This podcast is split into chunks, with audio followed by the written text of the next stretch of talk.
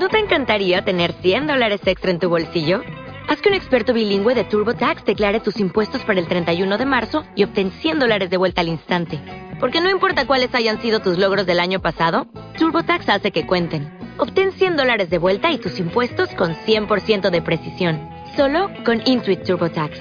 Debes declarar para el 31 de marzo. Crédito solo aplicable al costo de la presentación federal con TurboTax Full Service. Oferta sujeta a cambios o cancelación en cualquier momento. ¿En sus marcas? ¿Listos? Vamos con el grupo de pescados, carnes, huevos y leguminosas o legumbres secas. Este grupo lo llamaremos en realidad ítem proteico. Una porción de carne, pollo, pavo en el promedio son 50 gramos en cocido. Los pescados son alrededor de 80 gramos y un huevo de 75 gramos, las cuales se pueden reemplazar por una porción de legumbres. Por otros cocidos son 100 gramos, garbanzos cocidos son 130 gramos, lentejitas cocidas son 140 gramos. El concepto que la proteína de origen vegetal es incompleta está obsoleto.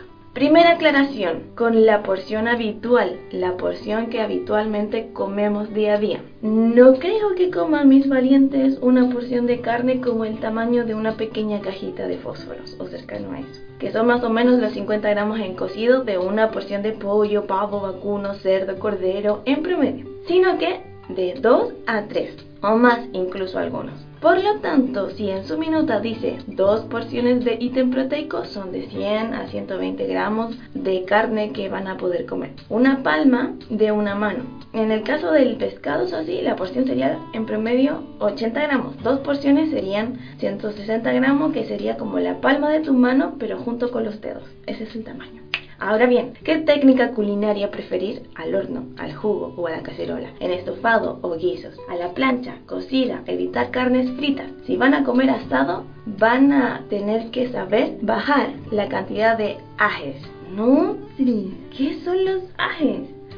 Definidos como un grupo altamente heterogéneo de compuestos que pueden generarse dentro del propio organismo o ingerirse preformados en los alimentos dependiendo fundamentalmente de la manera de cocinar, es decir, la técnica culinaria. Los productos finales de glicación avanzada, AGES por su sigla en inglés, tienen directa relación con la generación e incremento progresivo de enfermedades crónicas como obesidad, síndrome metabólico y diabetes.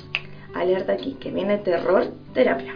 Hay evidencia creciente que los AGEs juegan un papel importante en la generación de un estado de estrés oxidativo e inflamación crónica subclínica, que son los mecanismos fundamentales que finalmente desencadenan enfermedades crónicas como diabetes, enfermedad cardiovascular y también enfermedades renales progresivas. Y su edad biológica se va a la B. Full F. El doctor Franco Pedres, Pedreschi,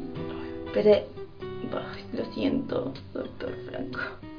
Del Departamento de Ingeniería Química y Bioprocesos de la Pontificia Universidad Católica de Chile, en su charla Componentes alimentarios potencialmente tóxicos formados durante el procesamiento térmico, señaló el tratamiento térmico, tanto a nivel industrial como en el hogar, como en tu casa, cumple una serie de funciones importantes durante la preparación de alimentos, mejora su digestibilidad, garantiza la seguridad microbiológica y mejor sabor, por nombrar solo tres. Si bien este tipo de procesos son una parte integral de la producción de alimentos, la investigación reciente ha alertado acerca de la existencia de contaminantes neoformados que son una serie de compuestos producidos durante el tratamiento térmico, es decir, cuando cocina el alimento, con efectos preocupantes sobre la salud. La reacción de Maillard, el proceso químico que cambia el color de los alimentos a marrón a cafecito durante la cocción debido a los azúcares, incluyendo glucosa, fructosa y lactosa, reaccionan con los aminoácidos libres, aminoácidos, bloques que construyen una proteína, en los alimentos. Sin embargo, el procesamiento térmico también genera toxinas alimentarias bien conocidas, incluyendo nitrosaminas, sustancias cancerígenas que se forman en las carnes y quesos conservados con nitritos y que se incrementan por la fritura, aminas heterocíclicas, otros cancerígenos que se forman en las carnes más cocidas, fritas o en barbacoa, en asado, para que tengan ojo allí con la técnica culinaria, el cómo van a para preparar sus alimentos. Por otra parte, la doctora María Dolores del Castillo del Instituto de Investigación de Ciencias de la Alimentación de Madrid, España, explicó que el potencial antioxidante de los jugos de fruta en general y del jugo de naranja en particular ha sido bien documentado. Hay varias frutas, incluyendo los cítricos y sus derivados, se les asocia además de carácter antioxidante un efecto inhibidor de esta glicación de proteínas. Por esta razón, si vas a comer asados de vez en cuando, de cuando en vez, es preferible valiente marinar la carne al limón, a la naranja. Ahora vamos a las legumbres. Mis amados legumbres, lo bueno, lo malo y grite lo valiente. Vamos de garbanzo power. Al igual que los cereales, el huevo, la palta, las grasas saturadas, el pancito, la leche, las legumbres cuentan con muchos defensores y muchos detractores. Según como las mires, pueden ser joyas nutricionales o pequeñas bolas tóxicas que te producen gases y te van y te mandan corriendo al baño y se te va el alma por allí. Dentro de las legumbres se incluyen las tradicionales lentejas, garbanzos, porotos, pero también las arvejitas, la soya y el maní. Les aplicaremos los cuatro criterios para determinar su verdadera naturaleza, si realmente son amigas o son rivales principio de adaptación. Está nuestra genética adaptada para comer legumbres, densidad nutricional comparada con otros grupos de alimentos, antinutrientes que pueden reducir la absorción de otros nutrientes y dañar nuestro sistema, impacto y su efecto en nuestro cerebro, hormonas y guatita, en el sistema digestivo en general. 1. Principio de adaptación. Como regla general, cuanto más tiempo llevamos consumiendo un alimento, mejor adaptado estamos a él. En el caso de las legumbres, hay registros de su consumo en sociedades cazadoras recolectoras africanas, aborígenes australianos e incluso entre muchos primos neandertales. Si bien su consumo era limitado, no podríamos decir que sean un alimento reciente. El control del fuego nos abrió la puerta a experimentar con alimentos no digeribles en su estado natural, y las legumbres son uno de esos alimentos. Pero ya saben que para llegar a comer 300, 400 gramos hay que empezar por 50, 100, 150, 200, 250 y así sucesivamente. Los intestinos también se entrenan valiente y como ya les he dicho, en el caso de malestar, distensión abdominal u otra sintomatología gastrointestinal adversa, pueden remojarlas por 24 horas o más tiempo si gustan. Recambien el agua porque si no huele, eso huele horrible. Remojar con bicarbonato, luego cocinar una hora como mínimo hasta que estén casi casi deshaciéndose y luego las pueden licuar o pasar por sedazo. También pueden hacer varios tipos de paté de legumbres como, sí, grítelo, un de garbanzo power. E ir comiendo de a dos cucharadas, tres al día para ir acostumbrando los intestinos. Eso se lo pueden agregar a un pancito, integral o blanco, ya va dependiendo. Pueden hacer hamburguesas, guisos, salsas, fajitas, ensaladas, galletas, pan, ya saben. Profesor Utonio en la cocina. 2. Densidad nutricional. Las plantas leguminosas tienen la capacidad de captar nitrógeno del aire, convirtiendo a sus semillas, las legumbres, en una buena fuente de proteína vegetal, superando claramente a los cereales. Aunque destaca en el mundo vegetal, sigue siendo en el inconsciente colectivo una proteína de segunda, comparada con fuentes animales como el suero de leche, el huevo, la carne.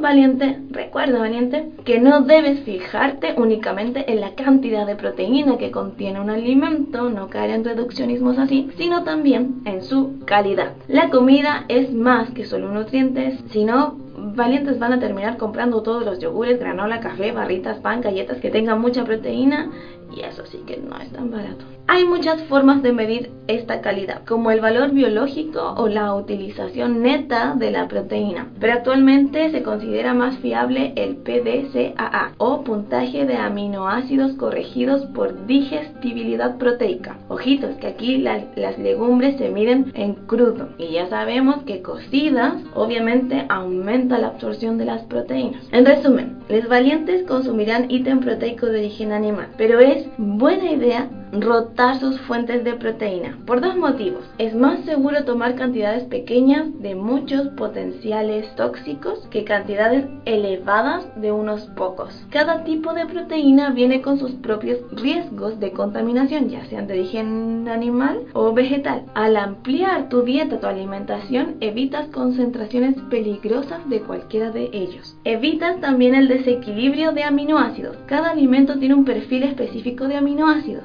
abusar de una fuente concreta de proteína puede ser problemático y su microflora intestinal le va a agradecer que le ofrezca un montón de variedad de fuente de proteína.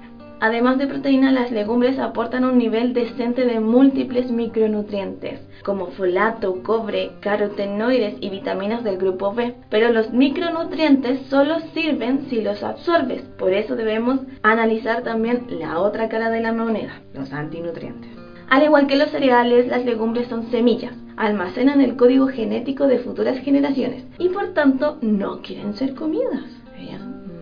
Mientras que los animales utilizan garras y dientes para defenderse, las armas de las legumbres son químicas. El primero que vamos a ver son los fitatos. Inhiben la absorción de minerales como el zinc y el hierro. Interfieren además con enzimas digestivas, entre ellas la pepsina, necesaria para la digestión de la proteína. En determinadas cuentas hacen al alimento que las contiene menos nutritivo de lo que refleja su etiqueta. Lectinas son parte de la proteína de las legumbres y pueden ocasionar daño en la pared intestinal. Algunas legumbres, como los porotos rojos o con pintas, contienen un tipo de lectina especialmente tóxica. Una mala preparación puede causar serios problemas. Se han reportado muchas intoxicaciones por una mala cocción. Afortunadamente, nuestros ancestros aprendieron a desactivar las armas biológicas de las legumbres. Remojarlas y cocinarlas correctamente elimina muy buena parte o casi todo de estas toxinas o antinutrientes.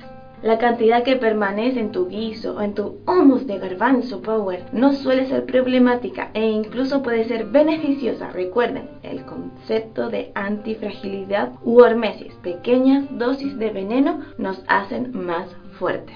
Si hablamos de una alimentación basada en legumbres y cereales con bajo consumo de proteínas animal, las deficiencias nutricionales son un riesgo real, pero solo de B12 se suplementa y fin, y todos contentos y sanitos. Pero en el marco de una buena alimentación, los antinutrientes de las legumbres bien preparadas no son un problema. De hecho, en pequeñas dosis nos benefician, siguiendo el principio del mesis. Otro día les hablaré más profundamente de este tema con mi amigo personal Paracelso.